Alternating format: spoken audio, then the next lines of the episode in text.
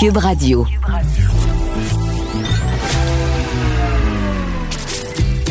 Caroline Saint-Hilaire. Caroline Saint-Hilaire. Un été pas comme les autres.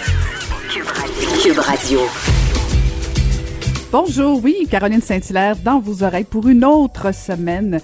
Donc, sur les ondes de Cube Radio. Très contente d'être avec vous euh, ce matin. J'espère que vous avez eu une bonne fin de semaine. Certains euh, semblent avoir fêté plus que d'autres, si on en croit les images un peu partout. Donc, on va en parler un petit peu euh, aujourd'hui au courant de la semaine.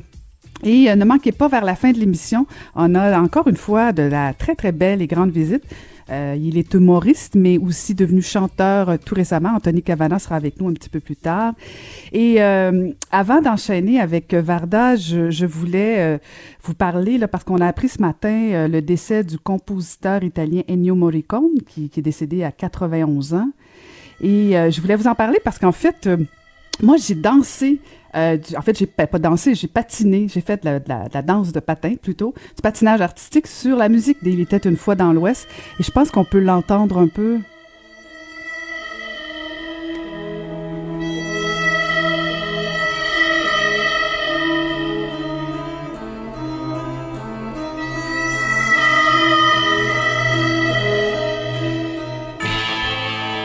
On va se le dire. Merci Achille. C'est euh, c'est euh, cette terre là qui est euh, lancinant d'harmonica. Moi, à chaque fois, me donne la chair de poule. Et euh, quand j'étais toute jeune, j'avais effectivement fait du patinage artistique sur cette terre-là. Alors, c'est c'est de beaux souvenirs ce matin. Bien sûr, il a fait plus que ça, M. Morricone. C'est 500 musiques, donc...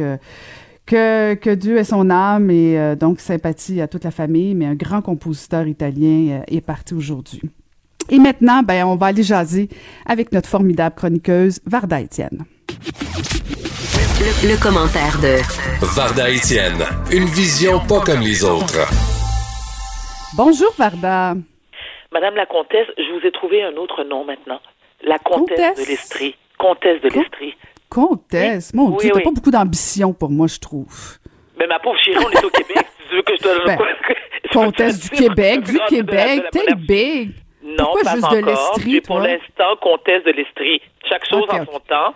on a quelques semaines. J'ai quelques semaines pour te convaincre que je vaux plus que ça.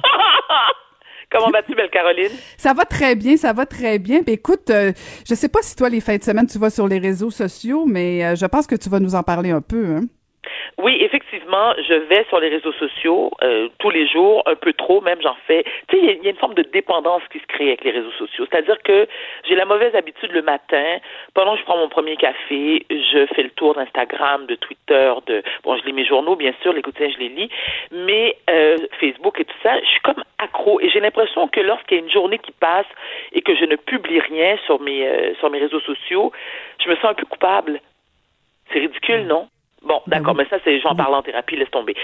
Ceci étant, ça n'en demande pas moins que je veux absolument parler euh, du problème de cyberintimidation qui est souvent vécu bon, par bien des gens, mais je vais euh, parler précisément des personnalités publiques.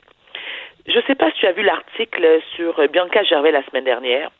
Oh, Bianca Gervais qui a été victime de cyberintimidation. Ce n'est pas la seule. Et en faisant des recherches, il y a, euh, on n'a pas pu passer à côté parce qu'il y a, il y a Safia Nolin aussi qui a, qui a été victime de, de cyberintimidation, Penelope McQuaid, euh, Marie-Lou. Écoute, Marie-Lou, je rien de plus inoffensif que Marie-Lou, euh, Cœur de pirate.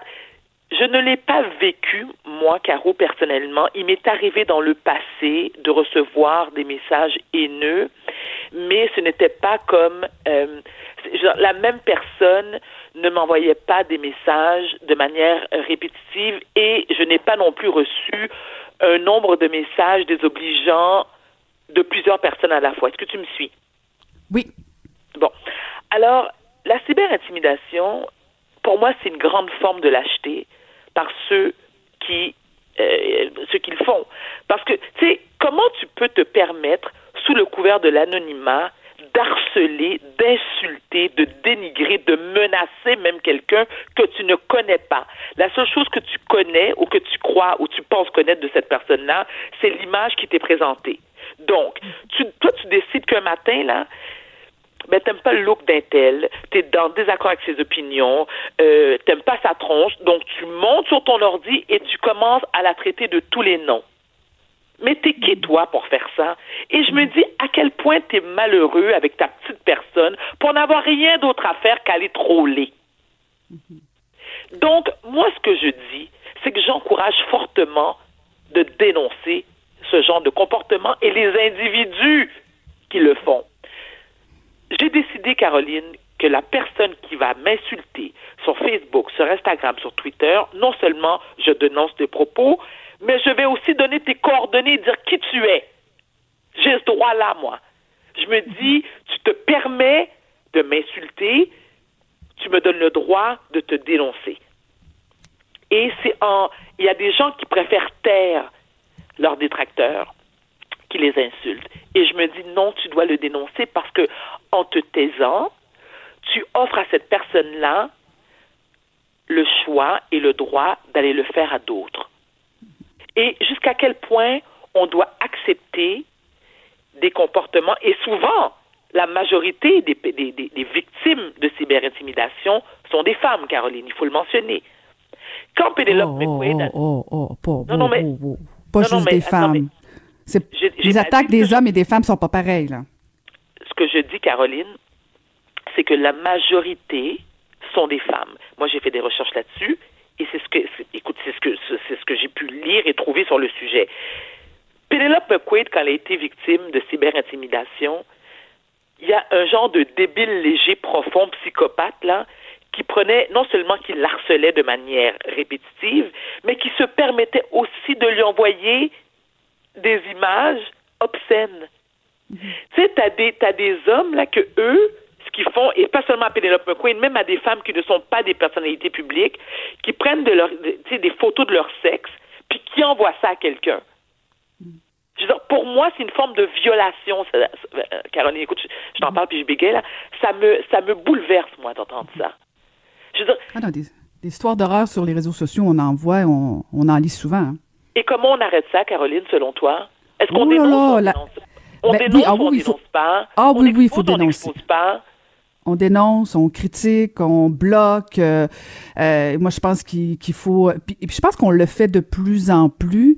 Puis en fait, c'est ça. Quand j'ai vu ton sujet, euh, Varda, je réfléchissais puis je me disais, c'est fou comme quand même sur les réseaux sociaux, il y a du bon, il y a du beau, mais il y a aussi l'extrême du lait, là, mais vraiment du lait, de la violence. Puis tu, tu, tu, tu l'as bien expliqué parce que les gens sont derrière leur écran. Ils ont l'impression que, bon, on les voit pas, on les connaît pas, ils peuvent tout se permettre. Ils s'en viennent sur notre page privée dire que nous sommes des ci, nous sommes des ça. Oui. Euh, moi, moi, pendant longtemps, je me suis tue parce que, bon, j'étais une personnalité publique. Puis quand tu es en politique, Varda, ben, il faut toujours que tu mettes des euh, gants blancs, tu sais, ou des gants... Mais bon, donc... Euh, euh, mais Donc, tu te défends jamais lorsque ça t'arrive? Maintenant, plus que. Maintenant, oui. Maintenant, oui. Euh, tu sais, quand quelqu'un s'en vient m'insulter, euh, je leur dis, vous n'êtes pas obligé de me parler, j'ai rien demandé, moi. Euh, si t'aimes pas ce que je fais... Si il t'insulte sur quoi? Il te reproche oh. quoi exactement? Parce que t'es pas quelqu'un qui te dérange, t'es pas quelqu'un qui aime semer la controverse. il te tu, tu les déranges en quoi? Ton apparence physique, ton débit, euh, tes sourcils? Écoute, ça a l'air banal, là, ça a l'air un peu extrême comme, comme exemple que je te donne, mais moi, on m'a déjà critiqué pour la forme de mes sourcils. Mhm. La bonne femme, elle m'attaquait non seulement sur les réseaux sociaux, elle envoyait des lettres à TVA. Il y avait des paragraphes et des paragraphes sur mes sourcils. Donc tu dis, mais c'est quoi cette grande société de malades, là? Non, tout à fait. Non, non, c'est, c'est... Puis il faut pas leur donner trop de pouvoir non plus parce qu'en même temps, tu sais, moi, je, je veux même pas des fois leur répondre parce que je, en leur répondant, je, je leur envoie le message que j'ai lu leur message, que ça m'a même dérangé. Euh, moi, je pense que des fois, de les ignorer, c'est encore plus blessant. Il y a des fois où non. Je veux dire, si c'est violent, agressif ou de l'intimidation pure et simple, il faut les dénoncer puis même aller à la police. Mais tu sais, des fois, c'est tout simplement, t'es une belle grosse tarte. Bon, ben, qu'est-ce que tu veux je te dise? Que si tu veux débattre avec ça, Varda, je veux dire, c'est un coup que tu as dit ça, là. Euh, fait que je, moi, j'ai jamais eu jamais de, de menace. Comme. Des menaces, non, non. Des propos haineux, oui, souvent, souvent, souvent. Je pourrais, je pourrais faire une émission complète là-dessus. Euh, j'en ai eu plein, plein, plein, plein. J'en ai eu plein quand je suis sortie euh, du placard entre guillemets euh, avec ma relation avec Maca. Je veux dire, j'en ai eu tout le temps. Bon, quand, quand j'ai annoncé que j'étais sourde au, au, Québec, bon, j'en ai eu plein de messages haineux. Je veux dire, il y en a plein tout le temps. Si le moindrement tu prends position dans un dossier, si le moindrement, comme tu l'as dit, tu sors un peu du, du régulier, du traditionnel, ou si tu t'en vas trop à gauche, trop à droite, ben là, t'as la droite ou la gauche qui t'attaque. Puis c'est non, c'est le plus laid des réseaux sociaux des fois, c'est ça.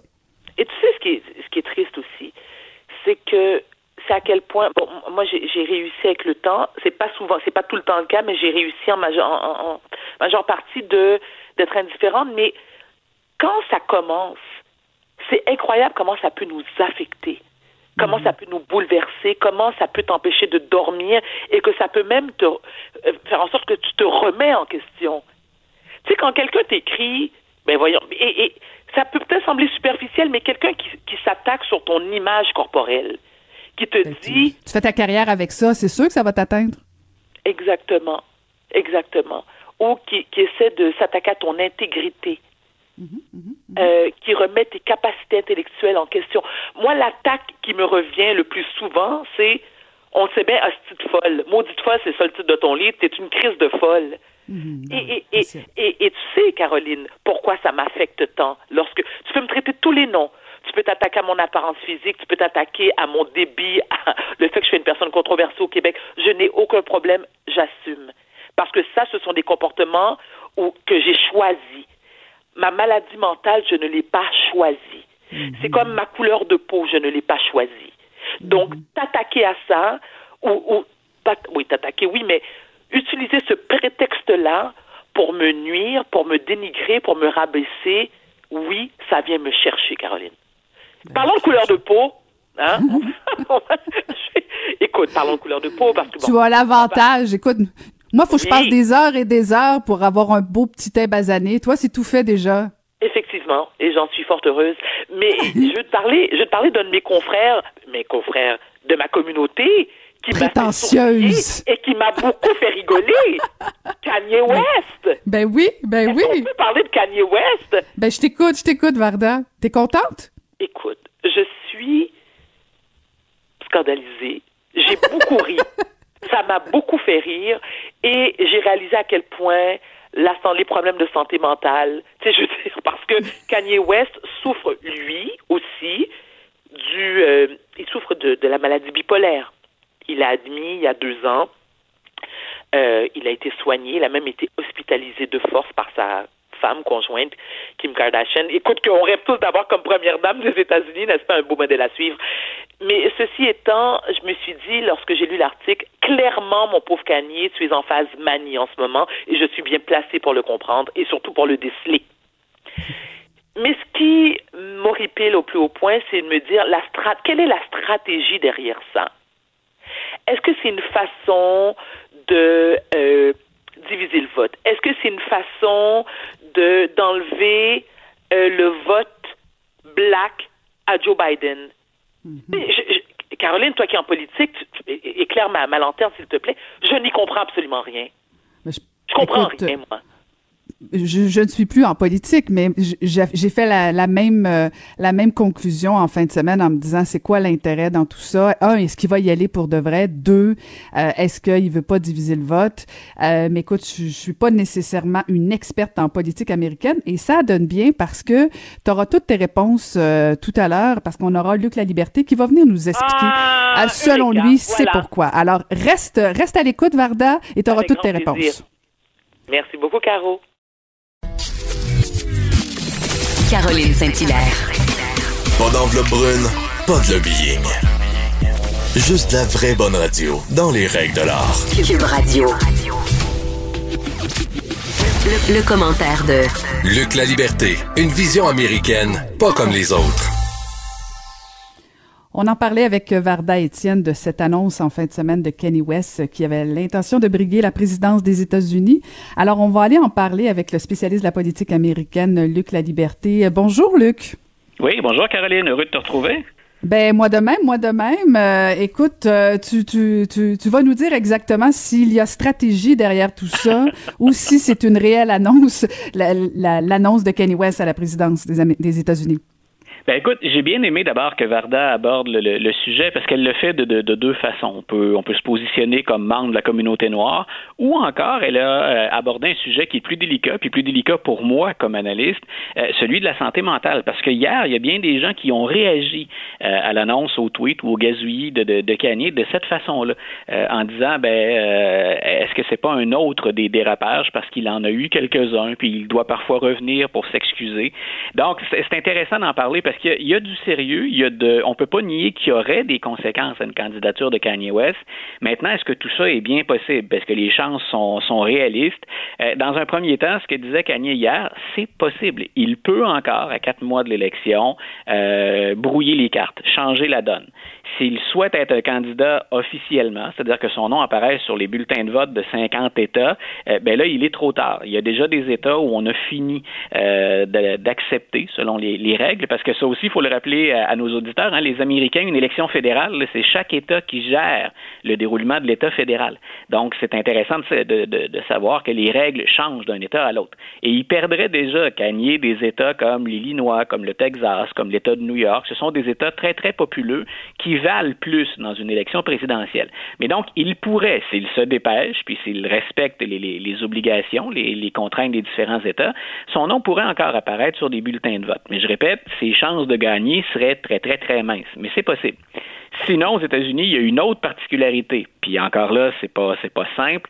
Euh, Kanye West pourrait très bien dire euh, je ne m'inscris nulle part et je mène une campagne indépendante. Je, je complète aucun document officiel et c'est possible aux États-Unis euh, que les, les, électeurs inscrivent dans certains États le nom d'une personne dont le nom figure pas sur la liste qu'on leur propose. Donc on appelle ça des write-ins. Donc on peut inscrire soi-même sur un, un, petit euh, un petit tracé là, sur la feuille et, c'est possible de mettre le nom d'un autre candidat.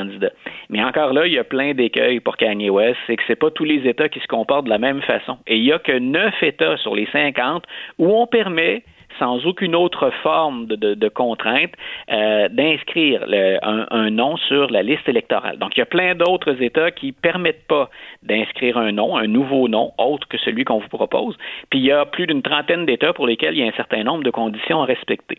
Donc, pour Kanye, il se fait tard. C'est pas impossible et il se fait tard. Donc, si Kanye se lance et que ce n'est pas pour gagner, parce que les contraintes du système américain ne lui permettent pas de gagner, pas euh, en annonçant sa candidature aussi tard, ben, il faut se demander effectivement pourquoi le fait-il.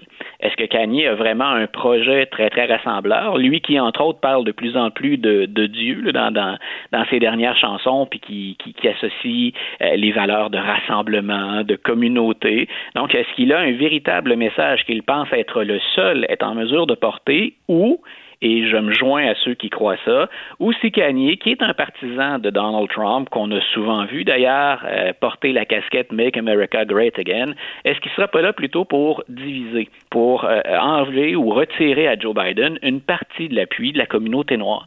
Et ça, ben, on ne peut pas négliger cet impact-là. Peu importe ce qu'on pense de la candidature de Kanye, c'est sérieux, ça ne l'est pas, il est compétent, il ne l'est pas, il est bien intentionné, il ne l'est pas.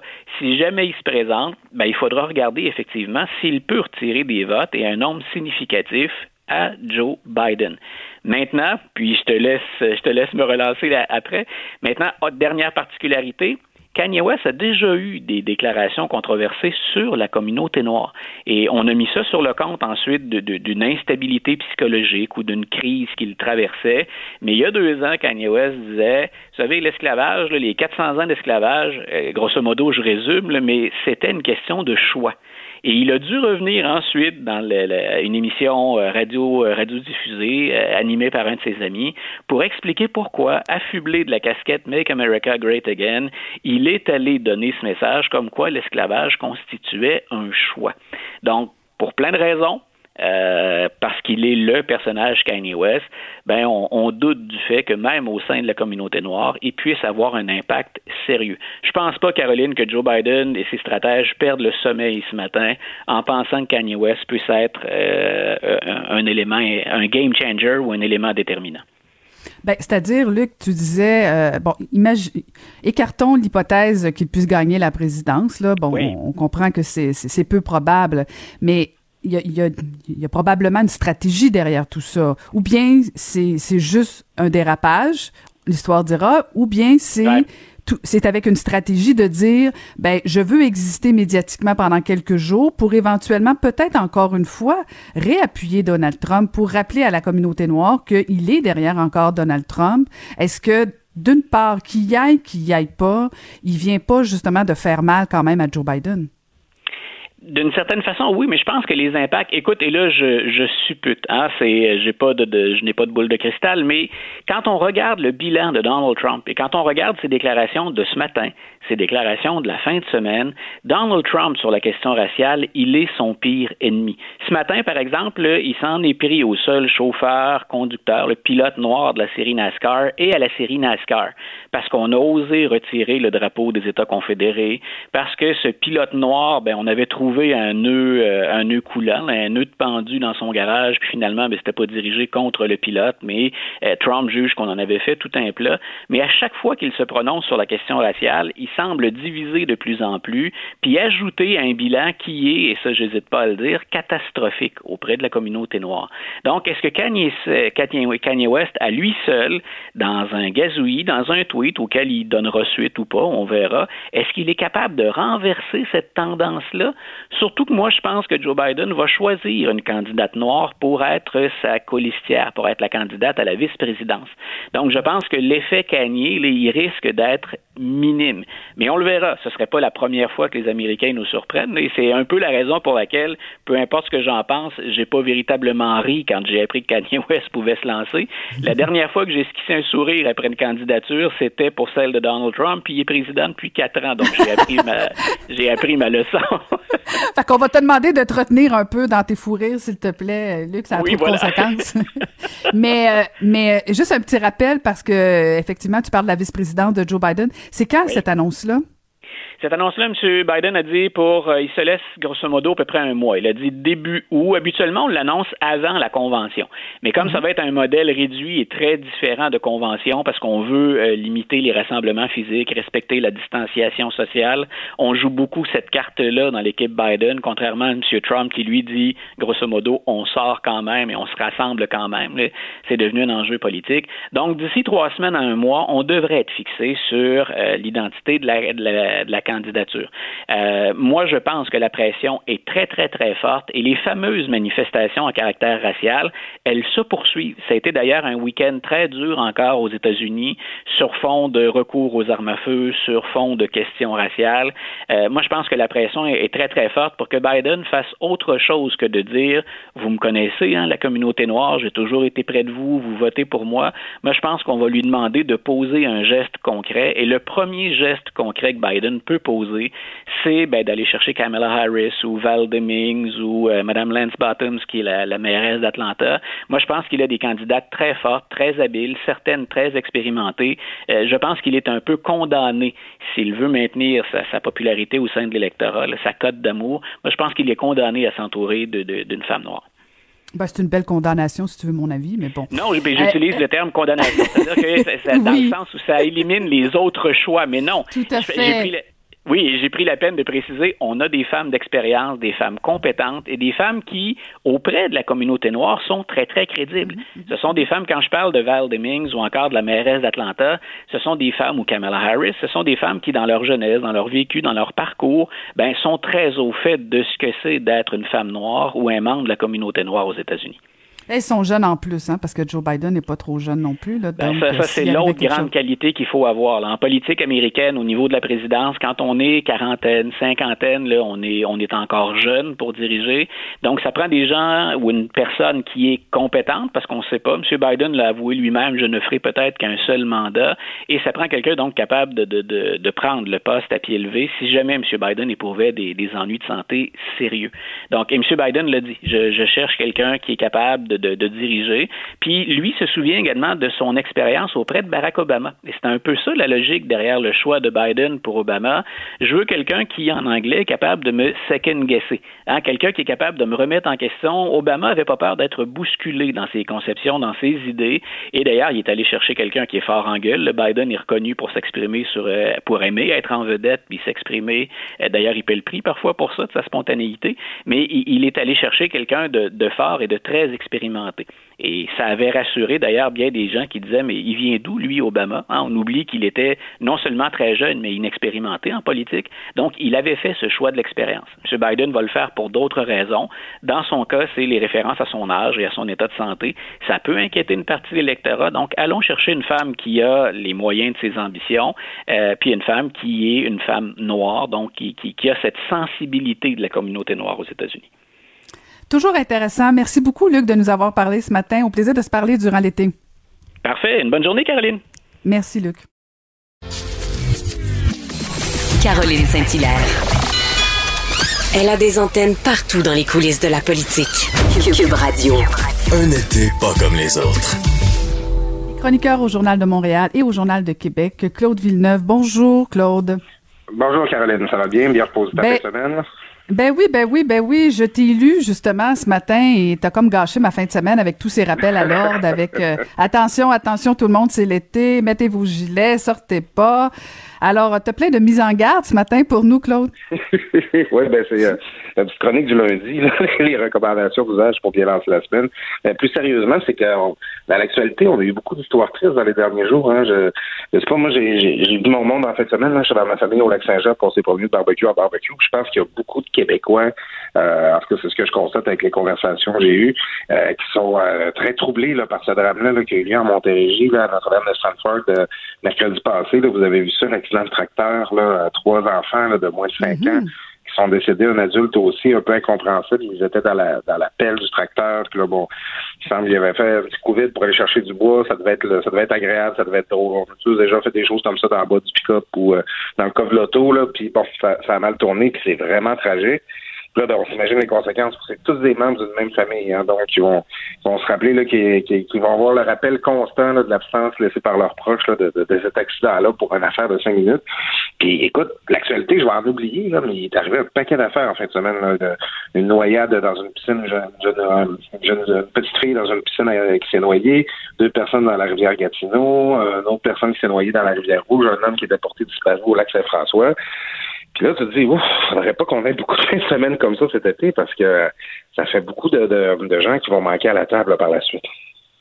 Mais est-ce que c'est selon toi, là, je ne sais pas si euh, tu as regardé les statistiques, est-ce que euh, déjà l'été euh, en termes de statistiques est, plus meurtrière, meurtrier, pardon, et, ou si si c'est l'effet de confinement et que tout le monde veut tout faire rapidement, ou si c'est aussi le, beau temps, parce qu'on va se le dire, on est juste le 6 juillet, mais en tout cas moi des fois j'ai mon impression qu'on est rendu au mois d'août tellement il fait beau, il fait chaud constamment là.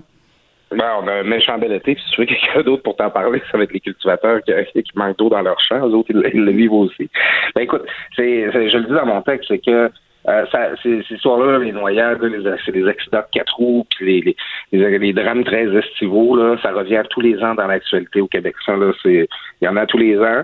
Puis euh, c'est renforcé, c'est causé par deux phénomènes là, en temps normal. D'abord, c'est que c'est des activités qu'on pratique plus l'été, hein, évidemment.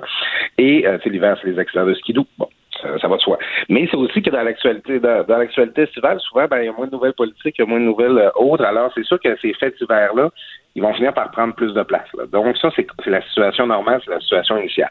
Maintenant, euh, comparé avec les années passées, est-ce que cette année, on a eu plus de ces accidents-là, plus de noyades et tout? Euh, moi, je suis vraiment pas en mesure de le dire. de toute façon, c'est à la fin de l'été qu'il faudra le voir. Cela étant, comme tu le dis, c'est la fin du confinement. On a le goût d'être dehors, on a le goût de voir notre monde, on a le goût de faire la route.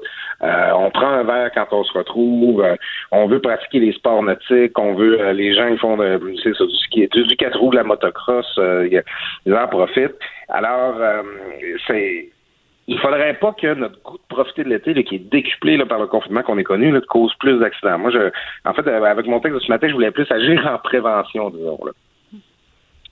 En bon père de famille, tu nous rappelles alors de Claude. C'est gentil, c'est gentil, mais effectivement, tu as raison de le rappeler parce que que ce soit les noyades, même euh, des fois, c'est pas nécessairement sur des gros plans d'eau. Hein, des fois, c'est juste au bord d'une petite piscine. Il s'agit de quelques secondes d'inattention. Euh, puis effectivement, on parle de, tragédie. Donc, euh, c'est un petit rappel intéressant qu'on peut lire donc dans le journal de, Québec d'aujourd'hui. Et tu veux nous parler aussi des, des 30 ans de la crise d'Oka, Claude?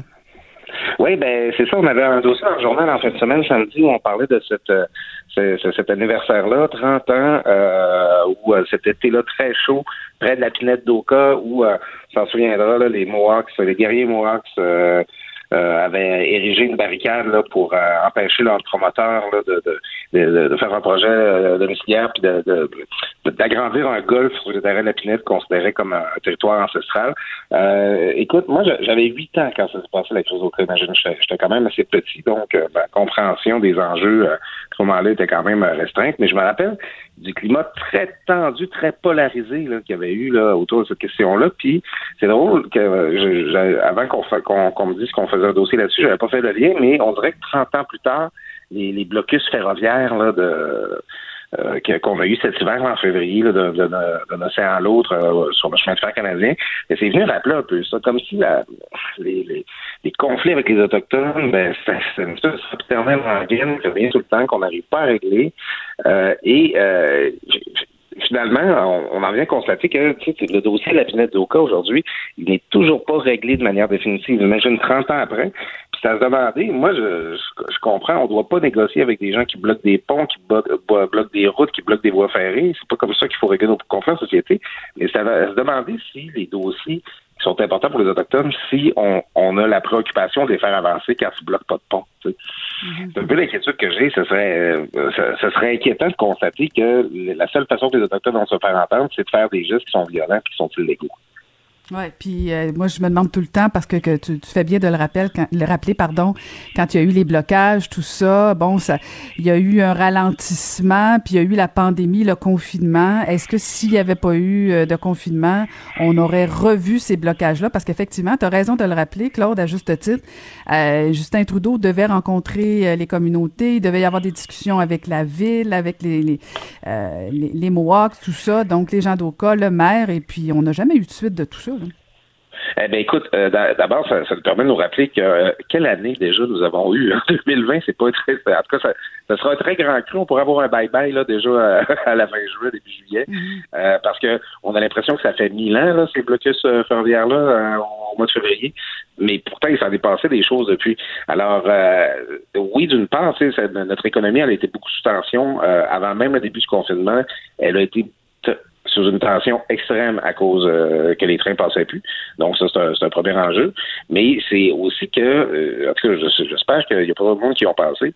Présentement, on est très vulnérable. S'il fallait que, dans le contexte où notre économie essaie de reprendre son souffle, essaie de, se relever, de recommencer à fonctionner rapidement, s'il fallait que de nouvelles barricades, de nouveaux blocus soient instaurés sur des voies ferrées pour ralentir encore plus le transport des marchandises, Là, là, ça serait, ça, ça ferait encore plus mal. Là, que, en fait, l'effet combiné du confinement puis les blocus en même temps, c'est vraiment pas quelque chose qu'on a envie de vivre.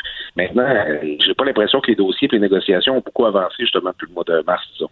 Mais, mais Claude, on va se le dire, là, si, euh, si euh, les gens trouvent que c'est une bonne idée de faire un blocus aujourd'hui, euh, je suis pas certaine qu'ils auraient la, faveur du public derrière eux. Là. Je veux dire, à un moment donné, en, en communication, en stratégie médiatique, il y a des moments pour faire des sorties. Je suis pas certaine qu'actuellement, il y aurait beaucoup de, capital de sympathie. Hein? Pas sûr. Là. Ben, ça, ben, en fait, ce qu'il faut, qu'il faut comprendre là-dedans, c'est pour ça que devant les revendications autochtones, on est souvent un petit peu désarmé, c'est que la stratégie des autochtones euh, ne repose pas sur le fait de convaincre l'opinion publique. C'est, c'est, pas ce qu'ils recherchent. Ils veulent contraindre le politique. Ils veulent forcer le politique à bouger. Euh, le gouvernement fédéral, les gouvernements des provinces, selon l'endroit où ça se passe.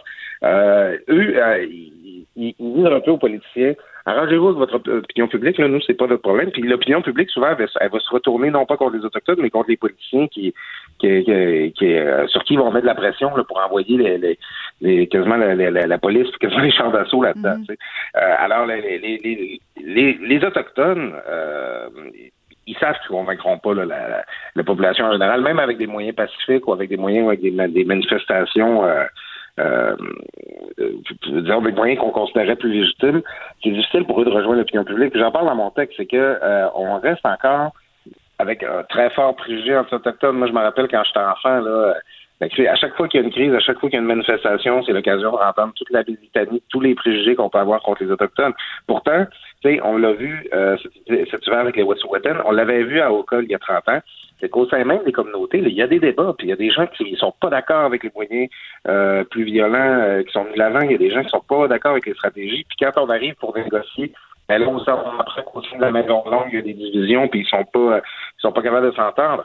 Donc, euh, les, ça, ça, fait en sorte que, euh, comme euh, vis-à-vis dans des négociations, de, des conflits, les, les, communautés autochtones, c'est vraiment pas des partenaires qui sont faciles à avoir et les politiciens nos politiciens fédéraux comme provinciaux sont bien conscients de ça parce qu'ils ont une opinion publique à gérer, eux.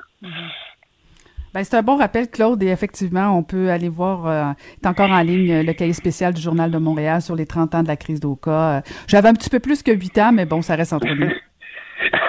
je, m'en souviens très bien. Et ça nous fait prendre conscience que le temps fuit. Hein. 30 ans, là, c'est, écoute, c'est, pourtant, ça, on dirait que c'était hier, mais euh, parce que peut-être parce que les enjeux soulevés par cette crise-là font encore partie de notre quotidien. Non, ce qui m'a fait le mal, c'est que tu me dises que tu avais 8 ans il y a 30 ans. Ça, ça m'a fait mal. Merci beaucoup, Claude. On se reparle. Ancienne mairesse de Longueuil, l'actualité. LGSN. Vous écoutez Caroline Saint-Hilaire, Cube Radio. La reprise économique euh, de la Beauce euh, va plutôt bien et euh, on en parle dans la presse ce matin et j'ai voulu aller un petit peu plus loin avec le maire de la ville de Saint-Georges, Claude Morin. Bonjour, monsieur le maire.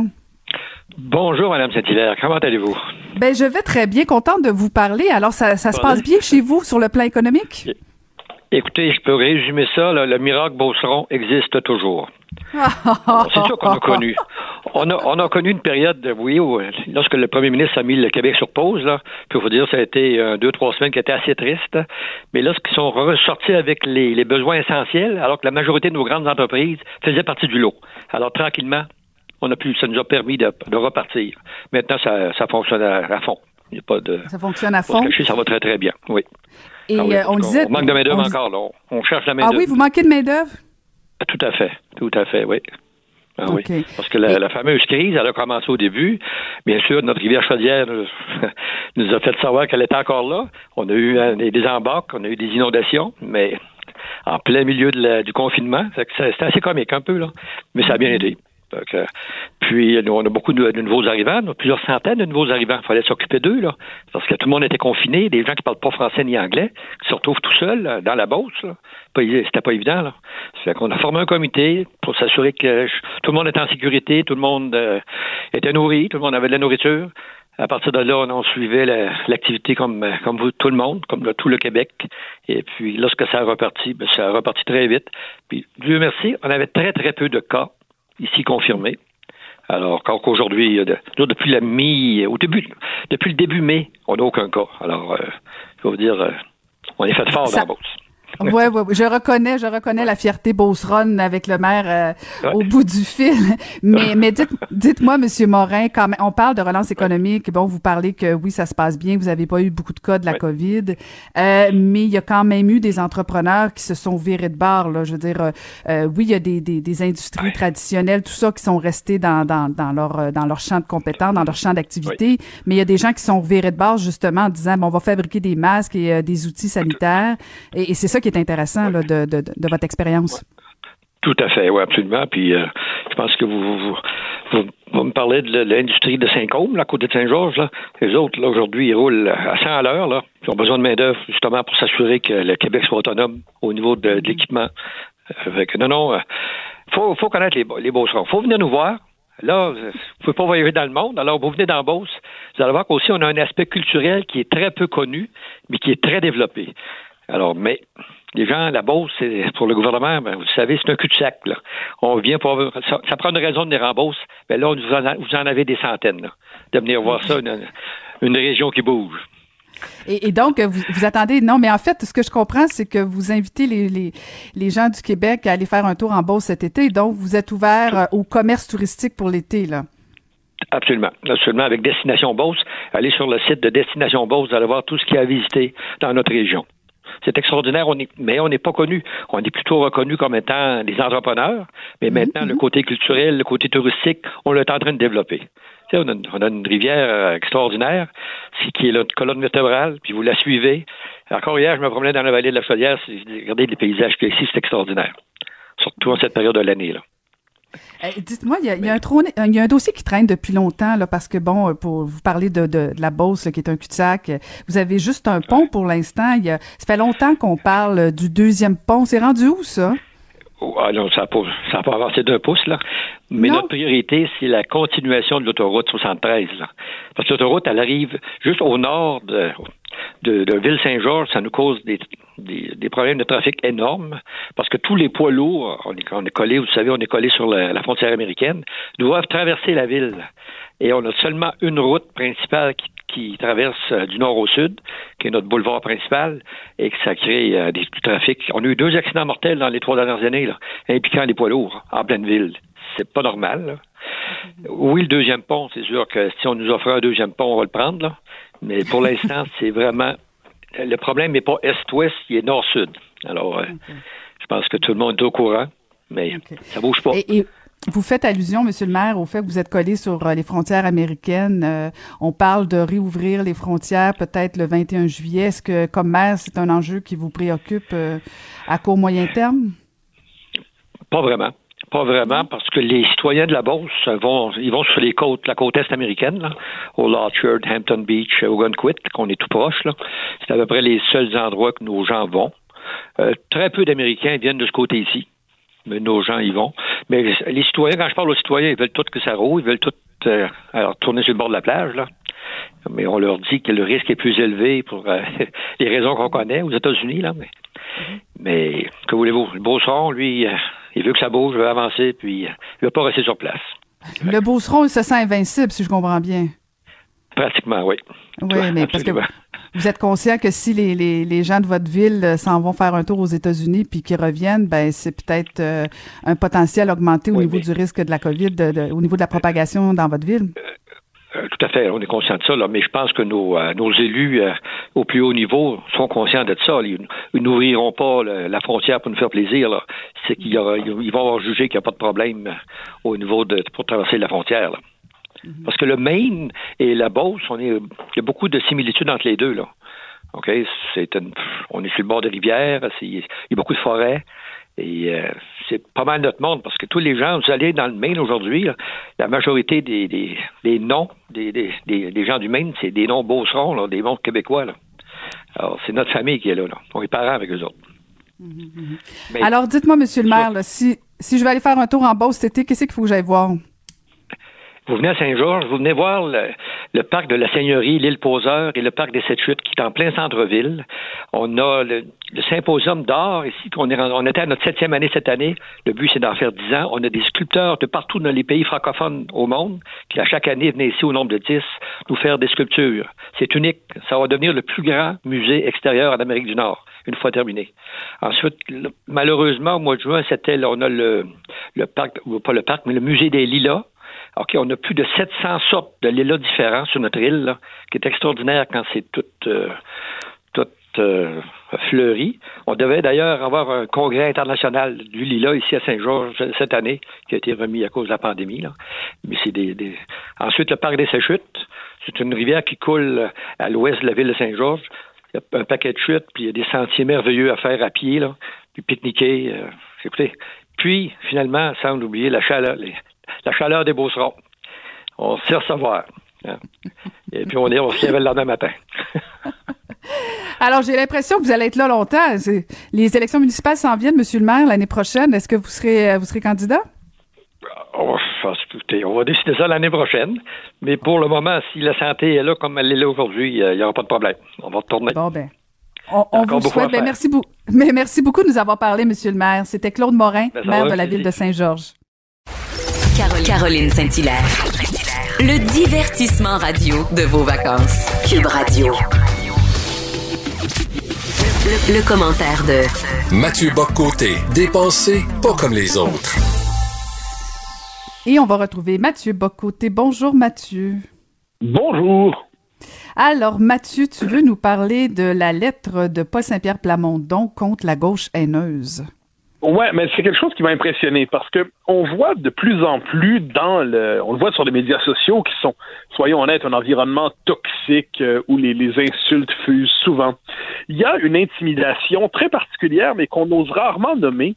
C'est celle de ce que, bon, euh, Paul Saint-Pierre Plamondon appelle euh, la gauche haineuse. D'autres parlent de la gauche régressive.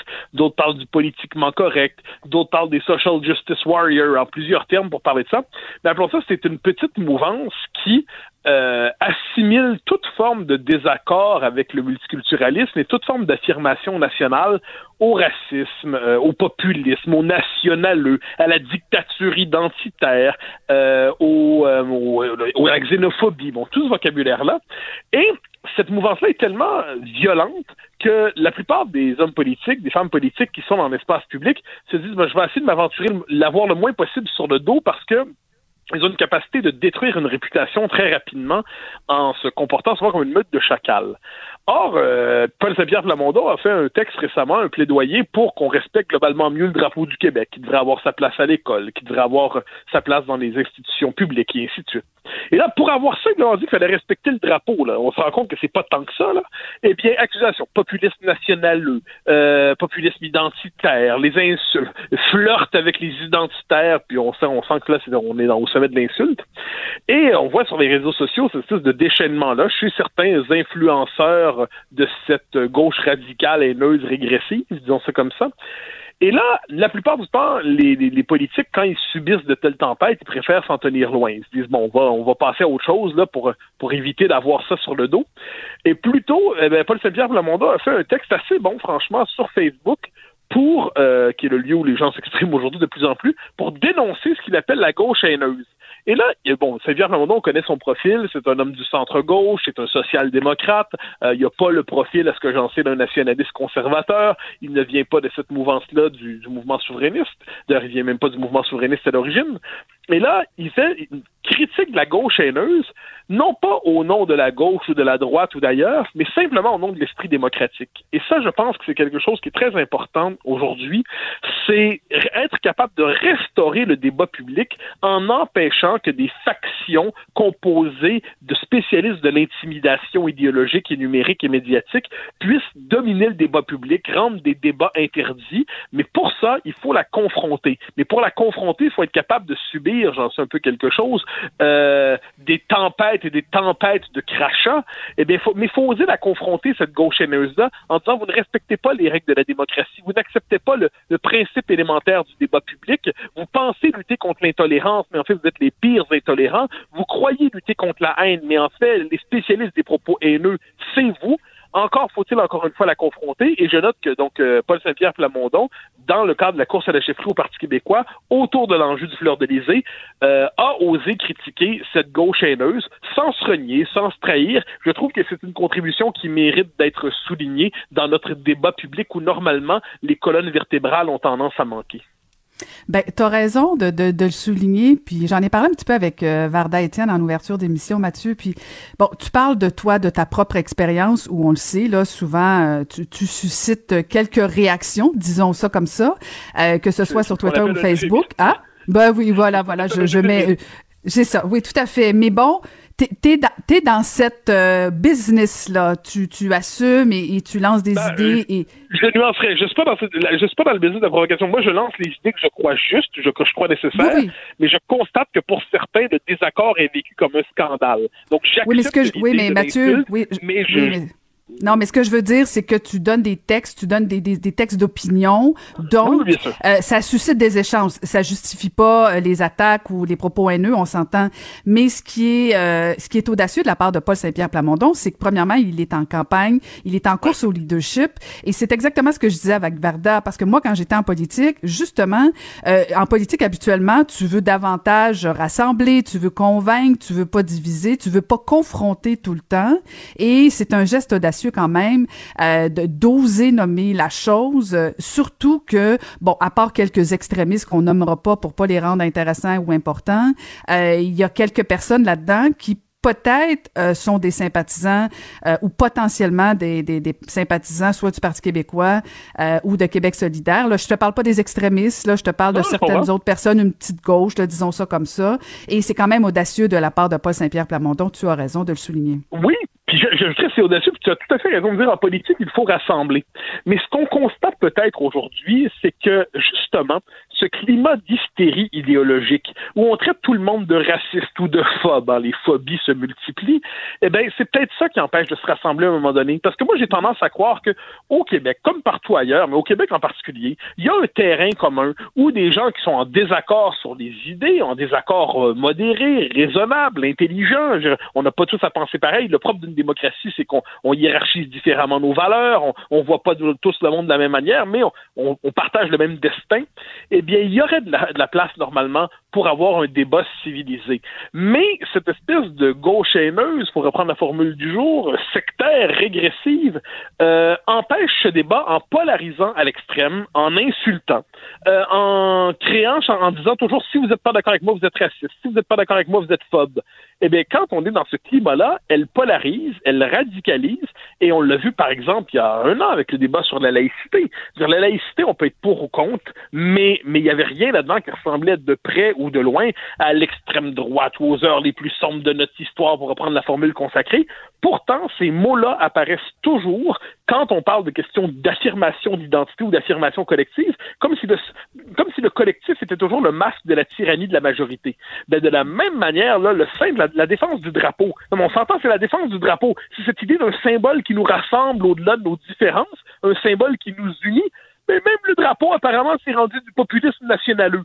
Donc là, ce qu'il faut peut-être, c'est la condition pour rassembler les Québécois, les, ou à tout le moins, les, je dirais, avoir des débats constructifs. Donc les rassembler, c'est-à-dire, on sera en désaccord, mais on est capable de savoir qu'on est quand même dans la, même entreprise collective. Eh la condition de ça, c'est peut-être de se dire qu'on a une, euh, une, une mouvance idéologique qui, encore une fois, brandit l'étendard de la tolérance et de la vertu et de l'ouverture, mais dans les faits pratique l'inverse, dans les faits verse dans les pires travers qu'elle croit dénoncer, et eh bien la condition, c'est peut-être d'être capable de la confronter puis de la remettre à sa place. Les hommes politiques, les femmes politiques, la plupart du temps, décident d'éviter ça. On se dit, on leur donnera pas de visibilité, il faut pas trop... Eh bien là, non, ils décident de les confronter, ils décident de nommer cette mouvance, ils décident de la critiquer. Moi, j'ai tendance à dire, c'est franchement, c'est étonnant. C'est étonnant parce que c'est, euh, c'est pas vraiment la, la règle et j'ai, tendance à, à célébrer le, le, geste en disant bravo. Euh, mm. Ensuite, il y aura d'autres débats dans cette course-là qui, je l'ai eu l'occasion de le dire à ce micro, euh, qui est plus intéressante qu'on ne le dit, mais qu'il y a un rappel à l'ordre démocratique, appelons ça comme ça. Moi, je trouve que c'est une bonne nouvelle. Ensuite, on sera de gauche, de droite, conservateur, progressiste, multiculturaliste, nationaliste. On aura toutes nos nuances et toutes nos différences, mais il faut qu'il y ait ensuite un rappel à cette idée que la démocratie ne saurait s'écrire à l'encre de l'injure permanente. Mm-hmm. et, ça me faisait me souvenir de, ton livre, justement, L'Empire du politiquement correct. Tu y faisais déjà allusion dans ton livre, Mathieu. Ah, ben oui. Euh, et, je fais pas je fais pas du name dropping de ton livre euh, volontairement là, mais parce qu'on a déjà eu la discussion parce que la droite va va être virulente aussi au niveau des attaques, mais la différence avec la gauche euh, et surtout l'extrême et la haineuse, bon je sais pas si la liaison se fait bien, euh, elle est culpabilisante. Et c'est ça qui fait que euh, on se sent toujours mal. Et on va se le dire puis tu le dis dans ton livre euh, c'est toujours chic et de bon goût d'être de gauche. Euh, et quand les attaques viennent de ces gens-là ben on se dit qu'ils doivent avoir raison. Et donc on se sent un petit peu coupable. Et donc c'est aussi ça le, phénomène sur les réseaux sociaux. Ah oui, absolument. C'est une puissance de culpabilisation. Hein. Et moi, je, je, note ça. Puis moi, faut dire, je, je raffole pas du clivage gauche-droite. Ça, j'ai eu l'occasion de le dire. Pour moi, c'est un clivage qui simplifie à outrance la vie politique, mais convenons qu'il a son utilité, ne serait-ce que, que parce que beaucoup de gens s'y réfèrent. Euh, moi, j'ai tendance à dire que par définition, s'il y a une gauche, il doit y avoir une droite et l'inverse. Et il faut accepter, ça c'est ma conviction, c'était d'ailleurs très gentil de référer à mon, mon livre. Je plaidais à la fin pour ce que j'appelais un conflit, éloge du conflit civilisé. C'était mon dernier chapitre. Le conflit civilisé, pour moi, ça veut pas dire qu'on doit tous se mettre d'accord. Ça veut dire que dans une société, on accepte l'idée qu'aucun parti, aucun camp, aucune mouvance n'a le monopole du vrai, du juste et du bien. Et qu'inévitablement, sur la société, il y a plusieurs regards, il y a plusieurs points de vue, il y a plusieurs perspectives. Et que même si on préfère la nôtre, eh bien, l'autre point de vue est légitime et doit être compris sans qu'on le suppose euh, l'expression de la, bête inhumaine, l'horrible bête. Ça implique, par exemple, comme je dis, qu'un indépendantiste doit se dire, bon, moi, je suis pas fédéraliste, mais on comprend l'argumentaire derrière ça. Ensuite, je suis vraiment en désaccord, je vais combattre ce point de vue-là, mais je vais éviter de déshumaniser le, le camp d'enfants. Je vais éviter de lui prêter des pires intentions. Euh, je vais, de la même manière, je suis plutôt conservateur, mais j'ai tendance à dire, les, les progressistes, il en faut, comme, je, comme j'aimais dire, euh, une société qui ne serait que conservatisme serait une société poussiéreuse, une société vouée à la muséification, et une société que progressiste serait une société vouée au déracinement et à la désincarnation. Bon, on a besoin de tous les courants dans une société, mais la condition pour que ces courants puissent débattre, c'est qu'il n'y ait pas cette tentation totalitaire du monopole du vrai, du juste et du bien. Et encore une fois, ce paradoxe aujourd'hui, ou cette fraude en fait, qui consiste au nom de la tolérance à pratiquer la plus grande intolérance idéologique. Euh, ça, ça commence à être dangereux. Le, le racisme, faut le dire, hein, le racisme, c'est toxique, c'est odieux. C'est probablement la marque la pire de l'esprit humain. Mais quand on utilise ce mot-là dans toutes les circonstances, en, en, vidant la signification, en étendant la signification jusqu'à l'absurde, eh bien, on sert bien mal la lutte au racisme quand on décide de l'associer à des combats comme la critique de la laïcité ou la critique du, euh, la, défense du multiculturalisme. Le mot racisme, il est fort, il est, il doit nommer les réalités qui sont odieuses, mais si on l'utilise à toutes les sauces, il ne veut plus rien dire. Et c'est un peu ça qu'on voit dans la vie publique en ce moment, je trouve en ce moment, une forme de campagne de diffamation permanente, une campagne d'intimidation morale permanente. Euh, et ça, ça exige que les hommes politiques, que les femmes politiques soient capables aujourd'hui, je dirais, de confronter cette euh, mouvance sectaire qui détient un pouvoir euh, médiatique et symbolique exagéré. Et ça, ça implique du courage, ça implique justement, comme je le disais tantôt, de, de décider de, de se tenir droit dans la tempête. Et on peut simplement souhaiter que d'autres figures politiques le fassent. François Legault le fait, soit dit en passant, à sa manière pendant le débat sur la laïcité. Mais bon, il est premier ministre, il n'a pas entré en querelle là-dedans. Mais là, que dans une course à la chefferie, qu'un candidat dise là, on est devant un problème démocratique. Et faut le nommer en tant que problème démocratique. Le problème, c'est pas le désaccord intellectuel. Vous avez le droit de me critiquer. Mais ce procès en permanence en légitimité fait à tous ceux qui ne communient pas au dogme de cette gauche régressive, eh bien là, euh, là c'est un, c'est un, un, enjeu démocratique de plus en plus important. Et il est intéressant de voir que dans la course à la chefferie d'un parti qui existe encore pour l'instant et qui pourrait renaître, on verra bien, euh, eh bien que ces choses soient dites. On sent l'optimisme euh, de, de, Mathieu Bocoté en ce beau lundi, mais, mais si justement on parlait rapidement du fond, parce que de la proposition de Paul Saint-Pierre Blamondon ouais. sur euh, de mettre des drapeaux dans toutes les classes, euh, moi, je, je, en fait, je, premièrement, je, je trouve qu'elle est arrivée comme ça de nulle part, euh, alors qu'on sait très bien qu'on n'a même pas, on n'a même pas mis des ressources pour juste entretenir les drapeaux au devant des écoles et au devant de tout ce qui est institution gouvernementale. Ce serait déjà là pour moi une, une belle victoire si, juste en avant des bâtiments, on réussissait à prendre soin des, des, des, euh, des drapeaux avant d'arriver dans les classes. Je trouve qu'on est rendu à une étape et on peut-tu mettre de l'argent avant aussi dans les cours d'histoire euh, pour arriver à comprendre c'est quoi le drapeau du Québec plutôt que d'arriver et que ça, ça a l'air un peu d'endoctrinement futile. Moi, je pense qu'il y aurait eu moyen de faire un petit peu de pédagogie avant d'arriver avec ce genre d'annonce-là, ce genre de mesures-là. Ben, il y a deux choses. Hein. J'espère ne pas me tromper, mais je crois qu'il a plaidé pour justement d'abord et avant tout le respect du drapeau dans les devant les monuments euh, gouvernementaux et publics. Là. Je crois que ça faisait partie de sa proposition, mais ça, je n'ai pas le détail en tête, mais j'ai l'impression qu'il plaidait pour ça. Donc, euh, en tant que tel, il répondait à cet argument. Pour la question en classe, je, je, je comprends euh, de tes réactions, ta réserve, mais voilà ce que je, dirais, je répondrais à ça. C'est que s'il y a une chose qui ne devrait pas causer, susciter polémique. C'est une chose qui devrait nous rassembler parce que au-delà justement de nos désaccords, de nos différends, de nos sensibilités, de nos orientations, on a un destin partagé, c'est le Québec. Si c'est rendu qu'au Québec, le drapeau du Québec est vu comme une forme d'endoctrinement, ça, je trouve que ça en dit beaucoup sur notre espèce de comment dire, l'effritement progressif des évidences longtemps portées par le Québec. Mathieu, le, Mathieu, sais-tu oui. pourquoi? Mathieu, non, je, suis obligé de te couper, là, parce que je veux être sûr que, que c'est pas, c'est pas que le drapeau du Québec soit dans des classes qui fait de l'endoctrinement. Ce qui risque d'arriver, c'est que tu le sais très bien, la, la, la suite de ça. C'est qu'à ce moment-là, il va falloir aussi amener le drapeau du Canada. Et c'est là où ça va avoir, ah, selon moi, des dérapages le ministère, pour moi, le, le, ce que j'en sais, l'éducation est un champ de compétences provincial, comme ils nous disent, au moins, on, on, va quand même faire un usage significatif de la Constitution qui nous a été imposée. Si on n'est pas, disons ça comme ça, si on peut même pas utiliser le, c'est même pas imposé, mais 1867, on l'a accepté. Mais euh, 82 qu'on nous a imposé. Mais moi, je, je crois que le drapeau du Québec, c'est spontanément, c'est le lieu de notre rassemblement. On parle d'une assemblée nationale au Québec. En plus, j'ajouterais que c'est un beau drapeau. Franchement, c'est un drapeau qui plonge dans notre histoire, qui, qui réussit, qui, qui, qui, moi, je le trouve très émouvant, notre drapeau, soyons honnêtes là-dessus. Et je pense que la, la, la propagande, ça, je l'ai déjà dit en d'autres temps, c'est ceux qui voudraient, par exemple, dire qu'il faut enseigner la souveraineté à l'école. Il faut se rappeler qu'il y a des souverainistes qui plaidaient pour ça auparavant. Moi, j'avais dénoncé ça vertement. Moi, je suis un indépendantiste euh, fervent, mais c'est pas à l'école à enseigner l'indépendance du Québec. Ça n'a pas de sens. Elle doit pas enseigner l'indépendantisme, le fédéralisme, le multiculturalisme, le féminisme, l'écologisme, le conservatisme. La vocation de l'école, c'est pas de faire la promotion d'une idéologie quelle qu'elle soit, même si c'est la nôtre. La vocation de l'école, c'est de transmettre connaissance, c'est de transmettre culture, savoir, patrimoine de civilisation. Mais pourquoi le drapeau aurait sa place là?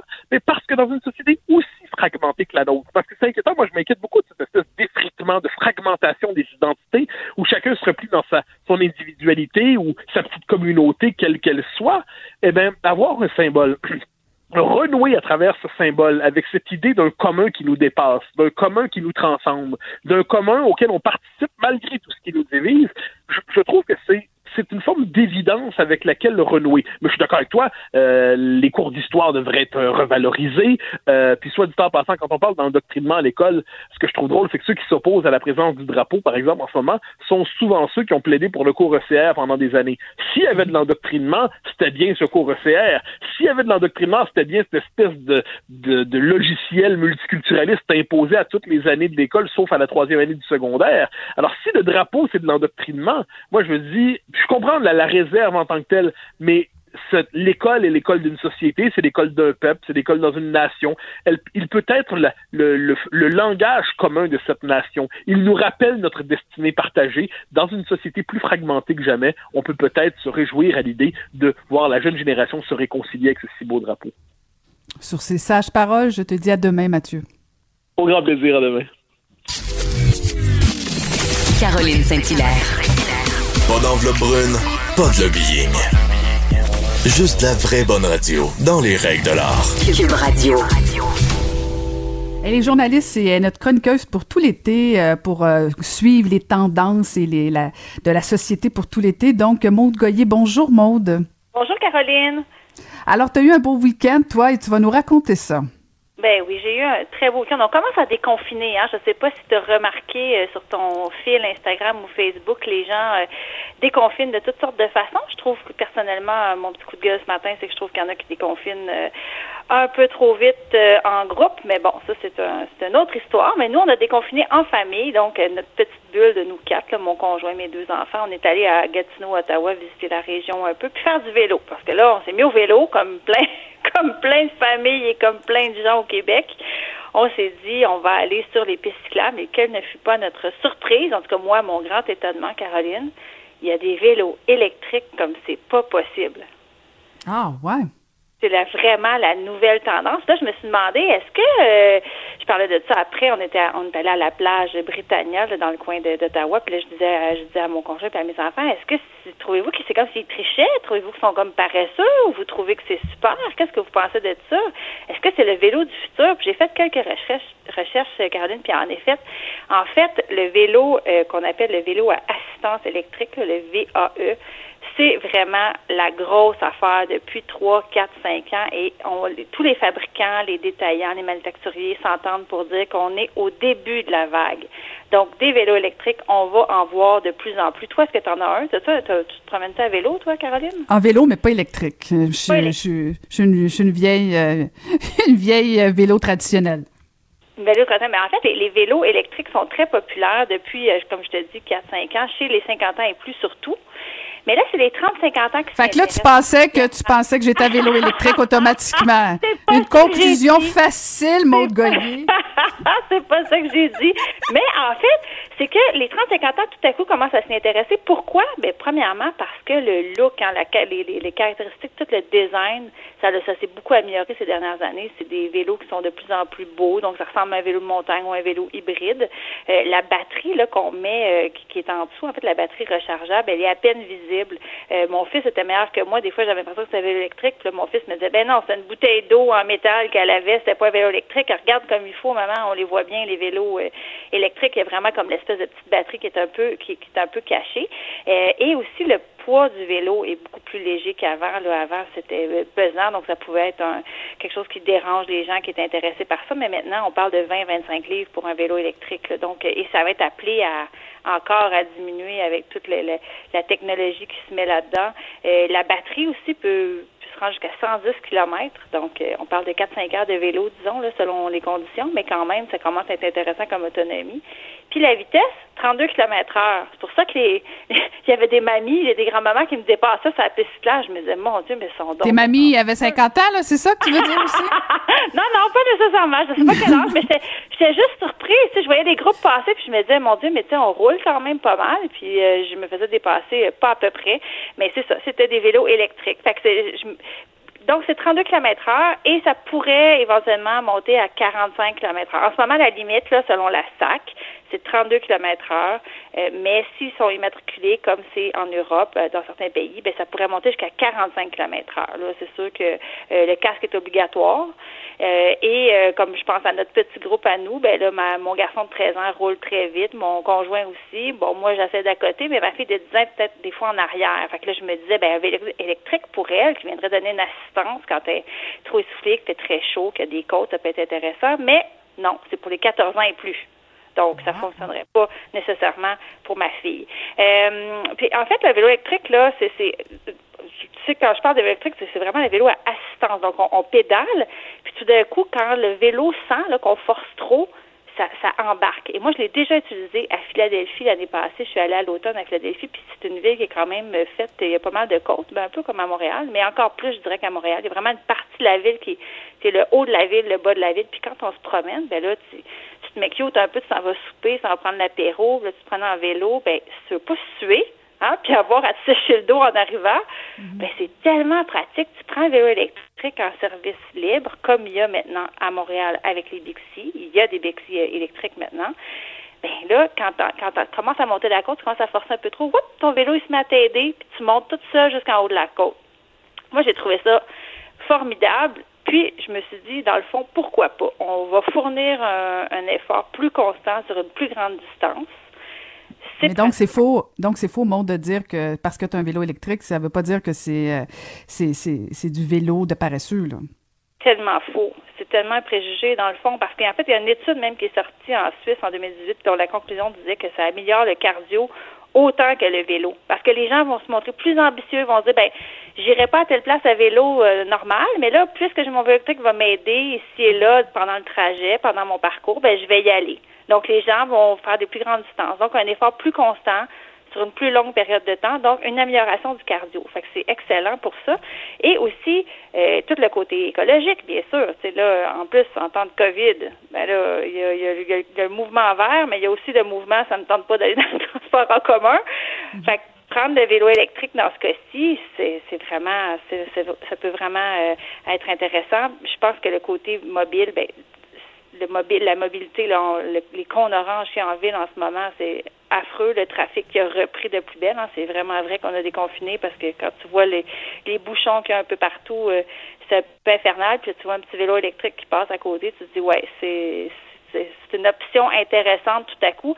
Et il y a même des gens qui disaient que, euh, j'ai lu ça dans un article, Caroline, qui disait que euh, se rendre au travail en voiture versus en vélo électrique, ben, c'était plus rapide en vélo électrique. Non, on n'est pas surpris, hein? Surtout si tu comptes le temps de stationnement en plus, parce que ça, c'est la mm-hmm. beauté de la chose aussi.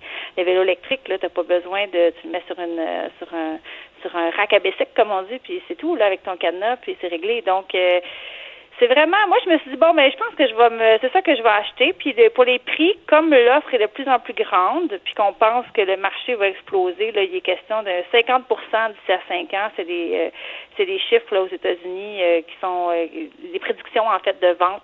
50% d'ici 2 à 5 ans. Donc, vraiment une explosion au niveau euh, du vélo à assistance électrique, tout autant que les vélos, euh, le fat bike, qui est l'autre modèle tout à fait différent comme sport, mais dans le vélo, ça c'est l'autre chose qui est vraiment qui a un engouement en ce moment. Mais je me suis dit bon, ben si l'offre est plus grande, les prix baissent, j'ai regardé ça, 2500 dollars, ça, ça, ça, peut partir à là, puis ça peut aller jusqu'à bon 17 000, 20 000 pour un vélo électrique là. Mais à 2500 partir, moi j'habite dans l'est, m'en aller Rosemont, Plateau, pourquoi pas? Je le fais des fois à vélo, mais je me dis vélo électrique, ça serait encore mieux. C'est comme faire du vélo, mais avec le vent dans le dos, tout le temps. Mm-hmm, mm-hmm. C'est le fun. Est-ce que, est-ce que c'est. Je pense que c'est ça que je vais faire cet été. tu ouais, ben je comprends, mais c'est-tu le genre de vélo que tu peux, euh, euh, au niveau de la batterie, est-ce que c'est puissant même l'hiver ou en fait c'est proche de l'automne ou? Euh? Ouais, je pense que non, je pense que l'hiver, ce serait, je sais pas, je, je sais pas c'est quoi la consommation, mais c'est 500 watts, hein, c'est 500 watts, donc c'est des piles de 500 watts qui sont rechargeables. Euh, elles durent une durée de vie d'à peu près 5 à 8 ans. Euh, je sais pas avec nos hivers québécois, ça aurait l'air de quoi. Moi, je, je mm. pense que je n'oserais pas. J'oserais, j'aurais peur d'écouter quelque part sur une piste.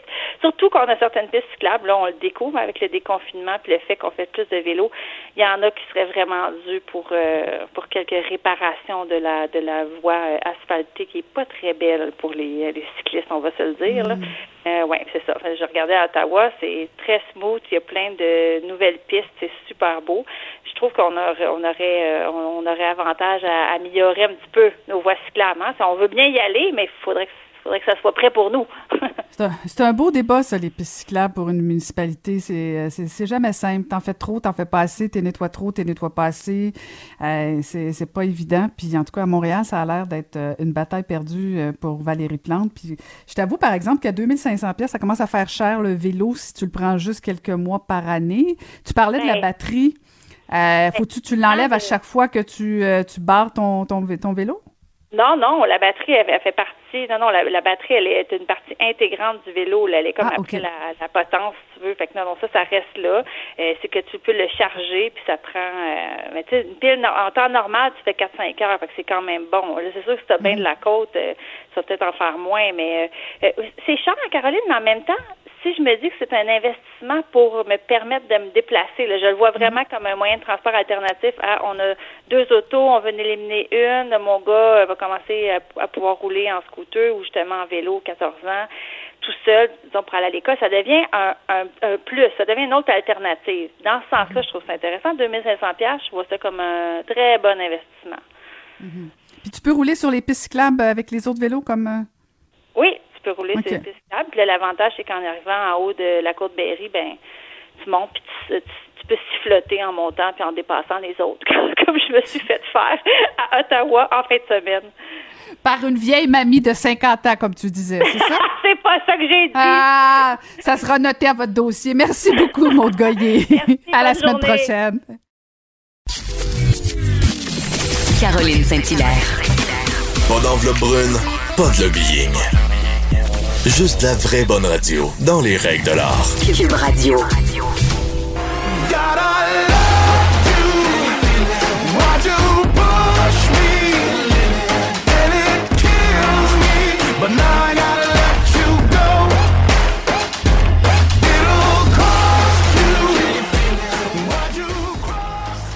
Et ce que vous entendez, c'est un extrait Let You Go euh, qui est paru au mois d'avril dernier, le tout premier extrait d'Anthony Cavana. Et on le retrouve au bout du fil. Bonjour Anthony. Bonjour, bonjour, bonjour, bonjour. Comment ça va? Merci merci d'être là. Alors, euh, écoutez, écoutez, tout d'abord, on vous connaissait, bon, comme humoriste, bien sûr, comédien, acteur, animateur, euh, multiples talents, multiples facettes, mais, mais la chanson, Anthony, ça vient d'où, ça? Ben, j'ai toujours chanté en fait dans mes spectacles. J'ai toujours chanté. Ça m'est arrivé euh, euh, souvent de chanter à, la télé, euh, que ce soit chez ici au Québec, ben, dans des émissions style Belle et Bum ou depuis que depuis que je suis rentré d'Europe, que ce soit Belle et Bum ou en direct de l'univers que j'ai fait deux fois, ou dans des événements spéciaux extérieurs. Et, et là, euh, donc, c'était mon deuxième amour, la chanson. L'humour, c'était le premier amour. Deuxième amour, la chanson qui est venue tout de suite après. Donc, je l'incorporais toujours dans mes spectacles et je repoussais toujours le l'éventualité de chanter mes propres chansons. Et, là, j'ai fait Go, on y va. Il y a deux ans, euh, suite à une petite frayeur où j'ai failli passer de l'autre côté, j'ai fait OK, bucket list. Qu'est-ce qui se passe? Tu veux chanter? Vas-y. À 50 ans, tu chantes. Voilà je l'ai fait. donc, Donc c'est la peur euh, de pas avoir de lendemain et euh, de dire ben je veux je veux avoir tout fait ce que j'avais envie de faire parce que c'est une chose de chanter alors que les gens paient euh, puis qui sont en amour en adoration envers envers l'humoriste Anthony Cavana et de se faire plaisir faire une ou deux chansons mais de faire une chanson comme ça de la de l'écrire de la coécrire et la co-composer avec Marc Dupré et John Nathaniel de vouloir se lancer comme ça dans la chanson c'est quand même audacieux Anthony. Ben, ben, qui ose gagne. J'aime, dire qui ose gagne. Donc, euh, euh, je l'ai fait, je l'ai fait parce que j'en, avais besoin, j'en avais envie surtout. Et puis, euh, puis c'était le temps, c'était le temps de le faire. Puis je suis, je suis content, je l'ai fait, euh, je l'ai fait librement puisque c'est moi le, le, producteur, donc j'avais pas de contraintes, j'avais personne pour me dire fais ci, fais ça, chante comme ça, chante comme ci. Donc, j'avais pas de pression puisque personne m'attendait comme euh, chanteur. Euh, et, et, donc, ça a été, ça a été une, une belle expérience, un, beau lancement. Je suis content qu'on on soit euh, numéro un des, du, du, palmarès des radios correspondantes. Donc, c'est les, toutes les radios qui, qui ne font pas partie d'un réseau donc, euh, comme c'est comme euh, je veux pas nommer vos compétiteurs, mais qui font partie d'un réseau. Donc, deux mois après, je suis euh, je suis content. On continue comme ça. On, est en train on prépare quatre remix qui vont sortir dans les prochains jours. quatre remix de cette chanson-là, puis qui seront sur les plateformes le 31 juillet. Donc, c'est cool. Et Anthony, vous faites allusion au fait que, bon, rapidement, la, la, la chanson, elle a été téléchargé, pardon, ça a connu un immense succès. À chaque fois que vous touchez à quelque chose, euh, ça se transforme en art. Y a-t-il une recette? Y a-t-il quelque chose que vous faites que qu'on sait pas? ben, pas mal souvent, pas mal plus souvent. La moyenne au bâton est pas pire quand même, là. Mais, mais en parlant de, ben, c'est très très bonne analogie la moyenne au bâton. Vous savez que les, les, les grands joueurs, euh, exemple de, de baseball, rataient quand même euh, deux ou trois fois euh, sur quatre leur euh, quand ils étaient au, bâton, mais ils, rataient leur coup euh, quand même plus souvent qu'ils frappaient. Donc euh, c'est juste que, quand tu réussis, que ça soit impressionnant, c'est ça. Mais mais surtout c'est se relever. Voilà. Quand il y a un truc qui marche pas, il faut se relever. C'est la résilience. C'est ça qui, qui est important, c'est se relever et, et, penser à penser à, l'amour que tu as de, de ton métier, de ce que tu fais avant de penser à l'argent ou la gloire ou quoi que ce soit. Ça, c'est un effet, ce que j'appelle un effet secondaire. Si, si tu vises l'argent, la gloire en premier, tu vas, tu vas te perdre. Mais si tu aimes c'est pour ça que je suis encore là, 31 ans après, euh, avec avec les avec les, les échecs et avec les victoires, parce que ce qui me permet de me relever, c'est l'amour de ce métier. Et euh, voilà. Et Anthony, euh, j'imagine que c'est pas la première fois qu'on vous pose la question, mais j'ai jamais entendu la réponse. Et, alors pourquoi? Parce que la chanson est sortie ici au Québec, au Canada et hum? en Suisse, si je me trompe pas. Pourquoi? Oui, en Suisse, exactement. Là, on va, on va se concentrer dans les prochaines semaines sur le Canada anglais. Et euh, mais pourquoi? Dites-moi, pourquoi c'est pas sorti en France? Pourquoi c'est en anglais la chanson? Pourquoi ah, vous, pourquoi en anglais? J'ai toujours, chanté en anglais euh, naturellement. J'ai toujours eu plus d'influence anglophone depuis que je suis jeune. Euh, je chante plus facilement en anglais. J'arrive, j'arrive à chanter en français, bien sûr, mais euh, voilà pourquoi. J'ai, j'ai, je me suis pas. Euh, c'est sûr que ça aurait été euh, si j'étais calculateur, je vais dire, ben, je vais chanter en français ou je vais faire une version. Un, je sais pas moi, un tiers anglophone ou un quart anglophone puis le reste en français parce que je vais jouer à la radio partout parce qu'il y a les quotas au Québec, que ça va être plus facile. J'ai pas pris la voix facile, non c'est vrai, j'ai pas pris la voix facile, c'est plus facile, même en France, de chanter en français, justement pour les quotas. J'ai, j'ai pas choisi la voix facile, j'ai, choisi ma voix et j'ai suivi mon cœur. Voilà. Ça, n'a, rien à voir avec une question de ne pas aimer la langue française ou de de pas être de pas être un Québécois. Je pense qu'on est on est plus là aussi maintenant. Euh, euh, on n'est plus là au Québec. Je, j'ose croire qu'on est plus on n'est plus là au Québec. Mm-hmm. Et comment s'est reçu euh, le, premier extrait ou le premier single, je devrais-je dire, en Suisse? C'est reçu comment? Ben, En Suisse, c'est en Suisse c'est bien reçu. Ça joue, euh, ça joue euh, à la radio, ça, ça passe bien à la radio. Je suis content. Niveau niveau du clip, malheureusement, pendant la là ça recommence. Là il, commence, il recommence à jouer le clip parce que pendant pendant le, confinement et euh, les, chaînes de clips ne passaient plus de clips. Ils passaient des films et des vieilles séries comme tout le monde était confiné. Donc là, le clip rejoue, mais ça joue à la radio. L'accueil est super en Suisse. Donc je, je suis aussi content. J'ai commencé ma carrière d'humoriste en Europe, en Suisse. Et puis je me suis dit, pourquoi je commencerais pas ma carrière de chanteur en Suisse aussi? Ben, il y a Madame aussi qui aide un peu. Madame, Madame est suisse. J'étais en, j'étais en Suisse euh, justement. Euh, j'étais en Suisse euh, juste avant le, au, mois de février. Et puis et puis j'étais là pour une formation en Suisse. Et puis je, je, je, roulais dans la voiture, je regardais les montagnes. Puis j'écoutais la petite voix, la petite voix, l'intuition qui m'a dit sors là ici aussi. Donc j'ai pris mon téléphone. J'ai fait quelque chose que j'avais jamais fait. J'ai pris mon téléphone et j'ai appelé les directeurs euh, j'ai appelé personnellement les directeurs de, de radio privés. Et puis je leur ai ah, parlé de mon projet. Et je l'ai fait. Puis j'aurais dit, ben, écoutez, j'ai parlé avec le cœur.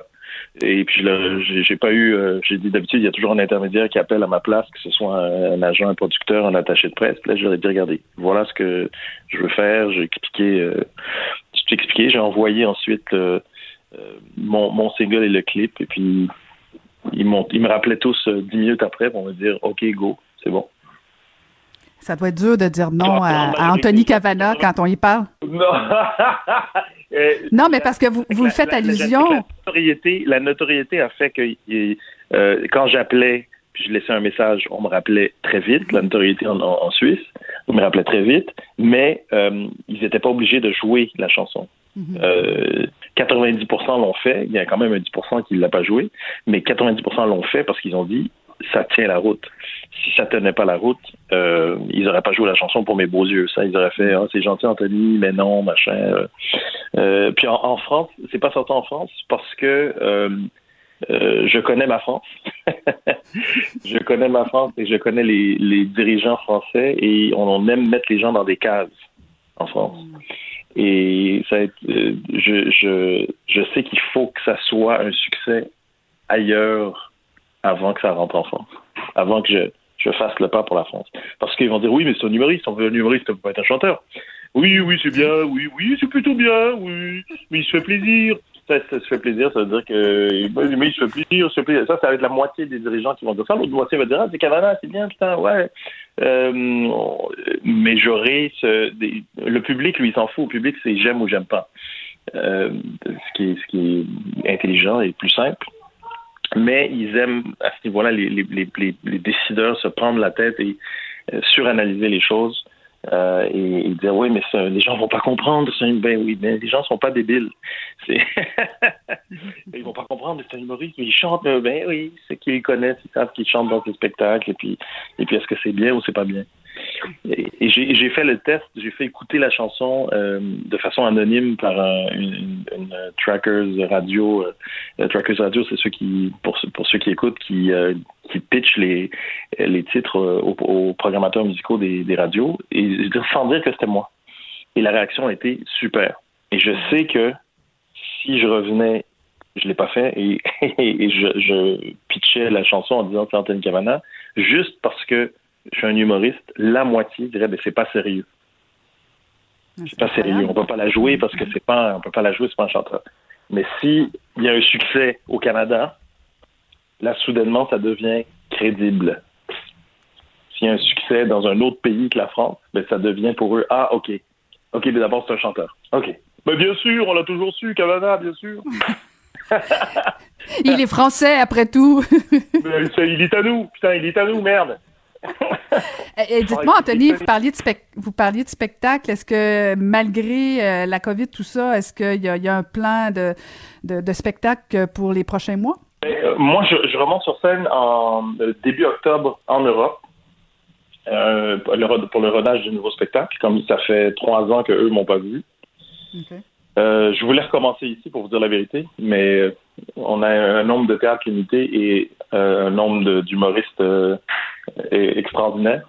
Donc, euh, c'était c'était un peu loin pour euh, remonter sur scène, commencer à roder et, revenir à Montréal en spectacle. Donc, j'ai fait OK. Et avec avec euh, avec la, la, la pandémie, j'ai bien fait parce que là, tout est repoussé d'un an. Donc, j'aurais attendu encore plus longtemps. Donc, je remonte sur scène début début octobre et c'est je commence dans des, petits théâtres et cafés-théâtres pour tester quelque chose de, de nouveau. J'essaie de J'essaie de faire un nouveau concept. À chaque fois, j'essaie de me remettre en question, de, dire, de me réinventer, qu'est-ce que je peux faire. Donc, je suis en, je suis en pleine, je suis en pleine écriture au moment où, je vous parle. Est-ce que la pandémie influence l'écriture? oui, oui, oui, oui. Ça influence l'écriture. Euh, la, pandémie euh, euh, m'a coupé l'inspiration et l'inspiration est en train de revenir maintenant qu'on est libre. Ah, parce que j'ai besoin. J'ai, oh, ça a coupé mon inspiration. Ça j'avais plus envie. Je, je, j'ai besoin de pouvoir circuler, de pouvoir observer les gens. J'ai besoin.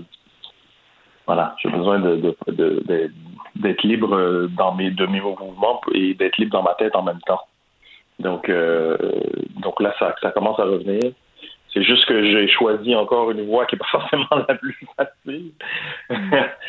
j'aimerais faire un, concept, euh, j'aimerais voilà faire quelque chose de, j'aimerais faire quelque chose de nouveau. Euh, j'ai pris j'ai pris des cours de, j'ai fait une formation de, en un an et demi de, en, en, programmation neurolinguistique PNL j'ai commencé euh, le stade de praticien, maître praticien et maintenant de, coach. Je suis coach en PNL. Et, euh, donc, euh, je j'aimerais donner des des trucs aux gens, que ce soit des trucs de PNL ou d'autres d'autres trucs en psychologie et, et en, en, langage non verbal et tout ça, pour aider les gens à se sentir mieux et à gérer un peu plus, gérer mieux leurs émotions et leur cerveau. Voilà, au lieu d'aller tout de suite euh, vers les médicaments, vers euh, aller voir un, psy. Je dis pas qu'il faut pas aller voir les psys, mais je dis, il y a leur donner des trucs et leur, leur parler du fonctionnement de leur cerveau. Alors pourquoi j'agis comme ça, pourquoi pourquoi j'ai tel tel réflexe, ben voilà la base, la cause, puis voilà comment on peut on peut s'aider. Donc, avant de faire ça, je balaye devant ma porte, je m'aide moi-même, bien sûr, et puis euh, j'essaie de, de faire un truc qui serait moitié, si on veut, moitié conférence, moitié show d'humour euh, pour, euh, pour, aider, euh, pour aider les gens. Pourquoi avoir décidé de, de, de suivre cette formation-là? Ben, c'est ça pour comme, je viens de vous dire pour mes pour pour moi je suis curieux j'ai toujours été curieux du, du fonctionnement du cerveau du cerveau humain euh, depuis toujours, puis de développement personnel et tout ça. Et puis donc je, je voulais m'aider moi-même pour apprendre à mieux me connaître, pour, apprendre à, euh, à, penser comment dire penser consciemment. Mhm. penser consciemment de dire ok de pas laisser mon cerveau me contrôler et que ce soit moi qui contrôle mon cerveau. Mais en fait, ma question c'était plus de est-ce que c'est euh, la maladie qui vous a dit qu'il faut, il faut que j'analyse davantage? Non, ça n'a rien à voir. Non, pas du tout. Non, rien à voir. Rien à voir. ça, c'est quelque chose que je, je, veux faire depuis longtemps. D'ailleurs, le show que j'ai fait précédemment, le, que, que j'ai terminé ici, euh, c'était déjà un pas dans cette direction-là. C'était, c'était, c'était ce que je veux faire, mais euh, enrobé par une histoire. Euh, enrobé par une histoire. Et puis là, je vais le faire de façon euh, plus directe, on va dire, plus directe. Il n'y aura pas d'histoire, ce sera, euh, sera bien sûr des trucs que je, que je vais parler de trucs que j'utilise sur moi, moi-même. Je vais faire, on va faire, il y aura de l'interaction avec le public, il y aura, il y aura plein de choses. Donc c'est, c'est euh, comme j'ai, j'ai pas vu des humoristes faire ce genre de trucs, il y en a peut-être, mais j'en ai pas vu. Euh, j'ai pas, j'ai pas de modèle pour pour essayer de faire ça. Donc j'essaie de je, suis dans l'inconnu. Mais comme c'est que dans l'inconnu qu'on évolue, ça, ça, va bien. Ça va bien. Ben, merci beaucoup de votre générosité ce matin, euh, Anthony. On a très hâte de vous suivre et euh, de voir cette conférence-là et ce nouveau spectacle. Et en attendant, ben, je vous propose qu'on quitte avec euh, l'extrait de Let You Go.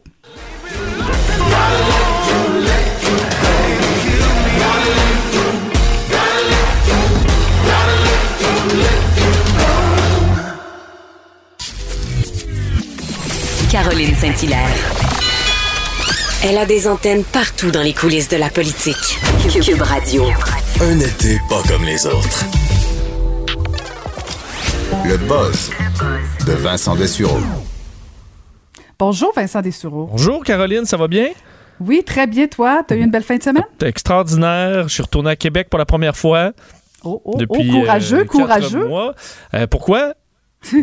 ben, les gens de Montréal ont le droit de sortir. Moi, je, trouve toujours ça drôle quand les gens de Montréal sortent ah, de Montréal. Ben, c'est drôle parce que, tu sais, il y a quelques semaines, ça disait Montréal, on veut pas vous voir avec vos virus et tout ça. Puis euh, là, dans les files d'attente à, à Québec ou euh, dans les commerces où moi, je porte le masque, mais je suis, je suis le seul, ou presque à Québec. Mais là, tu te fais regarder mm-hmm. et euh, tu te fais regarder croche. Le genre, bon, tu cliques son masque. Mais je dis, ben là, branchez-vous. Là. Vous vouliez pas nous voir. Là, je suis prudent je mets mon masque, je viens de Montréal, puis là, je me fais regarder avec des gros yeux. Branchez-vous. Mais euh, ça m'a fait plaisir de revoir, euh, mes, collègues montréalais et ma famille en fin de semaine. Ben, je comprends. Puis c'est drôle, on a parlé beaucoup du 10-30, euh, Vincent, mais je pense que sur la Grande Allée aussi, ça, ça, a chauffé pas mal. Mais bon, on, verra les conséquences de tout ça. Mais là, tu veux nous parler de Tesla? Oui, parce que euh, histoire quand même intéressante. On connaît Tesla, on connaît Elon Musk, le grand patron euh, euh, de Tesla et de SpaceX, qui est un personnage assez coloré. Et des fois sur les réseaux sociaux, on ne sait pas trop s'il blague ou pas. D'ailleurs, il appuie Kanye West dans sa course à la présidence. On ne sait pas trop encore là, est-ce qu'il blague ou pas. Et il y a quelques jours, il a écrit sur Twitter que Tesla allait mettre en vente des shorts des, des short donc petites short là, euh, en satin avec le mot euh, pratiquement sexy là, euh, dessus, avait fait S3XY, ça on, dirait sexy, mais en fait c'est les quatre modèles de, de, de, de, Tesla. Et on se demandait est-ce que c'était réel. Et finalement, dans, les, dans, le, dans le courant du week-end, on a vu apparaître sur la page officielle de Tesla, dans les produits que tu peux acheter, des shorts en satin rouge où c'est écrit sexy dessus. et ça a tellement été populaire que le site a planté à un certain moment. Alors, on a tout vendu ça, des petites shorts. Ça coûte 69 et 42 euh, donc très cher en plus, mais il les a vendus parce que c'est Elon Musk puis les gens, euh, les gens le suivent.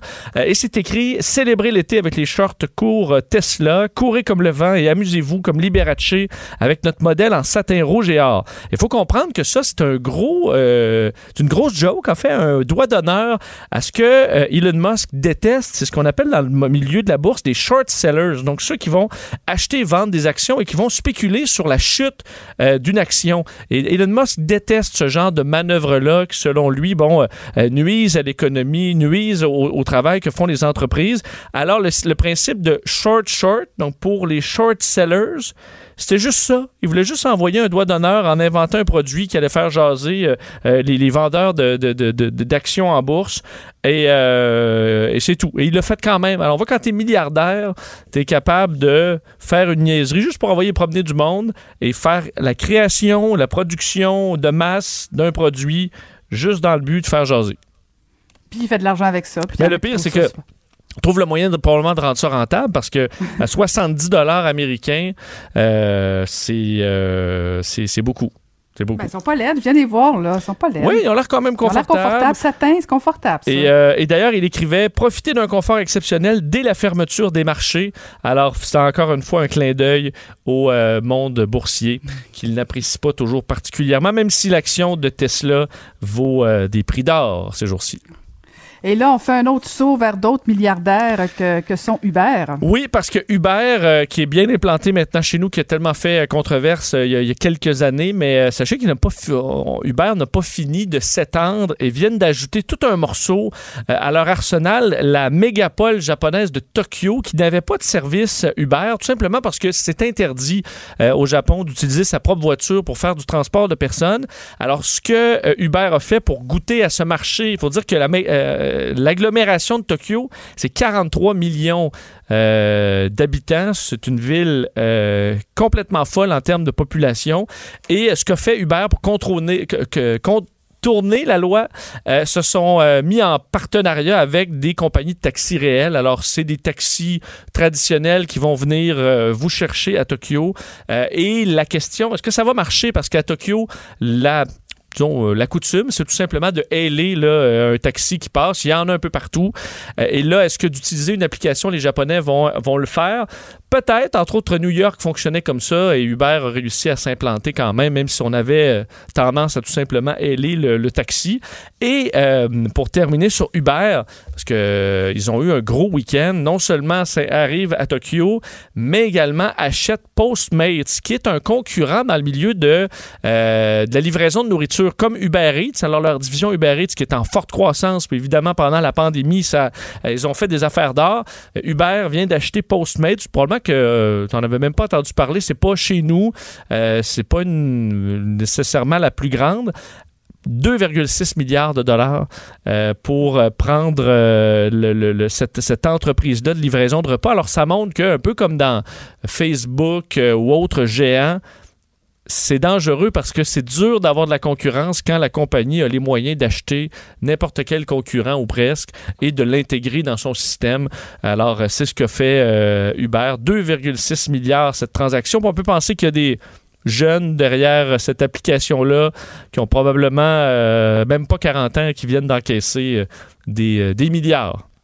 Écoute, écoute, écoute. C'est beaucoup, beaucoup, beaucoup d'argent. C'est hein? dur de dire non à ça. C'est le fun de dire ah non contre le géant. Moi, je vais continuer à, pousser ma compagnie. Mais euh, c'est dur de refuser des milliards.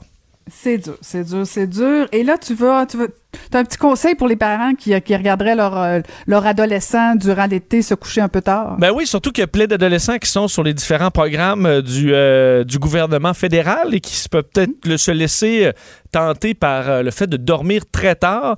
Sachez que selon l'Université de l'Alberta, qui publie euh, au, en fait, dans les dernières heures une vaste étude sur un lien possible entre le fait d'être un couche-tard à l'adolescence et un lève-tard aussi, là, donc tout ça va ensemble, et les allergies et l'asthme. Donc, les, les, jeunes, selon ce... Bon, on associe déjà l'asthme à des problèmes de, d'horloge interne du corps. Alors, on associe déjà ça à, certaines problématiques on dit qu'à l'adolescence, plusieurs jeunes qui sont asthmatiques vont naturellement euh, éliminer cette maladie-là euh, lorsque la puberté arrive et pas dans le cas de certains autres. Et on soupçonne qu'il y a peut-être un lien avec le sommeil euh, parce que les gens, les jeunes dans cette étude-là, il y en a des milliers, euh, qui se levait beaucoup plus tard et se couchait beaucoup plus tard avait trois fois plus de chances. Donc, c'est pas des fois, il y a des études, c'est quelques pourcents. Là, c'est trois fois plus de chances euh, d'avoir des symptômes d'asthme ou des euh, allergies, de la rhinite allergique. Ça, c'était le double. Alors, quelque chose qu'on associe probablement à la mélatonine. Il y en a qui prennent la mélatonine pour s'aider à dormir. C'est la même hormone du, du sommeil qui, lorsqu'elle est bouleversée, causerait certains problèmes physiques. Alors, on dit aux jeunes, éliminer entre autres les téléphones intelligents. on associe ça à certaines problématiques de sommeil. Alors, euh, les retirer peut-être à vos jeunes à une certaine heure, puis les envoyer se coucher. Euh, on a grandi l'étude dans une seconde phase pour en savoir un petit peu plus sur le fond, mais on n'aura pas de réponse avant 2028-2029. Alors, euh, d'ici là, la prudence. Ils ont le temps de dormir en masse. Ils ont le temps de dormir. En fait, ils ont le temps de devenir des adultes. Alors, peut-être la prudence sera de mise pour les jeunes qui ne veulent pas finir de se coucher. Mais ça, c'est un combat qui est peut-être perdu d'avance pour certains euh, parents. Alors, ils vivront avec une petite pompe, là, avec du ventolin, puis euh, c'est tout. Je pense qu'il va y avoir bien des conséquences de se coucher tard. Et c'est pas évident quand même, euh, Vincent, d'enlever des appareils électroniques à un adolescent. Faut quand même que, que jeunesse se passe. Hein? Et voilà, voilà. Donc, je rappelle, Vincent, qu'on peut écouter à 13h. Et d'ici ce temps-là, on peut écouter Julie Marcoux avec le bulletin de nouvelles LCN. Et moi, je vous dis à demain.